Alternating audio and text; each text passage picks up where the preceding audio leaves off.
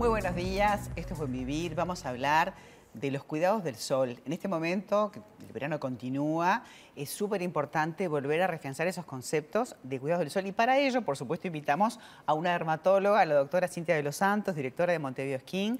Gracias, Cintia, por venir a hablarnos de este tema, que yo sé que ustedes insisten como médicas dermatólogas en el cuidado del sol para hoy y para mañana también. Sí, totalmente. Gracias por la invitación. Sí, cuando hablamos de los daños solares, o sea, cuando nos preguntan por qué el sol es tan dañino para la piel, siempre tenemos que pensar en el sol, en el momento y en el futuro de esa piel. Sabemos que la radiación ultravioleta es la principal causa no solamente de cáncer de piel, sino que del envejecimiento cutáneo. ¿ah? Y es eh, acumulativo. Y es acumulativo, es acumulativo.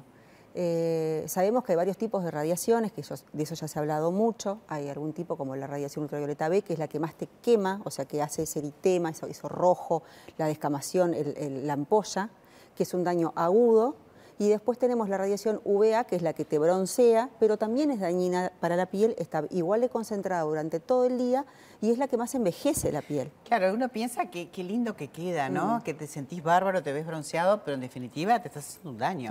Cuando ya te tomaste ese color, ya te bronceaste, ya está el daño. Claro, justamente el bronceado es un mecanismo de defensa de la piel frente a la radiación para tratar de proteger el material genético de esa célula.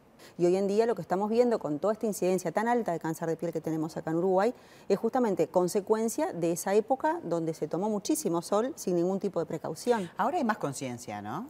Hay un poco más de conciencia, pero me parece que igual falta mucho, María, porque uno ve, sigue viendo al mediodía los niños, los padres con los bebés en la playa. Ahora Inumet, por ejemplo, sacó en su página oficial, que es, una, es un, gran logro para, para nosotros, eh, donde te, justamente te dice la incidencia, o sea, el nivel de radiación que hay, que eso es una guía muy importante para nosotros, porque eh, tienen números o, también se, ven con diferentes colores, entonces eh, al fijarte vos ese día, en ese momento, cómo está la intensidad de esa radiación, también te puede ayudar un poco a ver si tenés que cuidarte más o un poco menos de lo que es el, el, sol. Por ejemplo, los días nublados generalmente hay un poco menos de radiación, pero igual hay que este cuidarse. verano hubo muchísimo viento y nubes y parecía que no te bronceabas y sin embargo el sol seguía estando ahí. Así que nos encantó tenerte hoy para decir que todavía nos queda un poco más de verano, que por favor a esas horas que no hay que ir, no hay que bajar a la playa.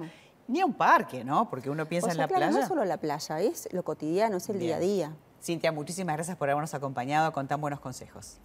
Gracias a ti por la invitación. Muy bien. Será hasta mañana. Nos vemos. Chao.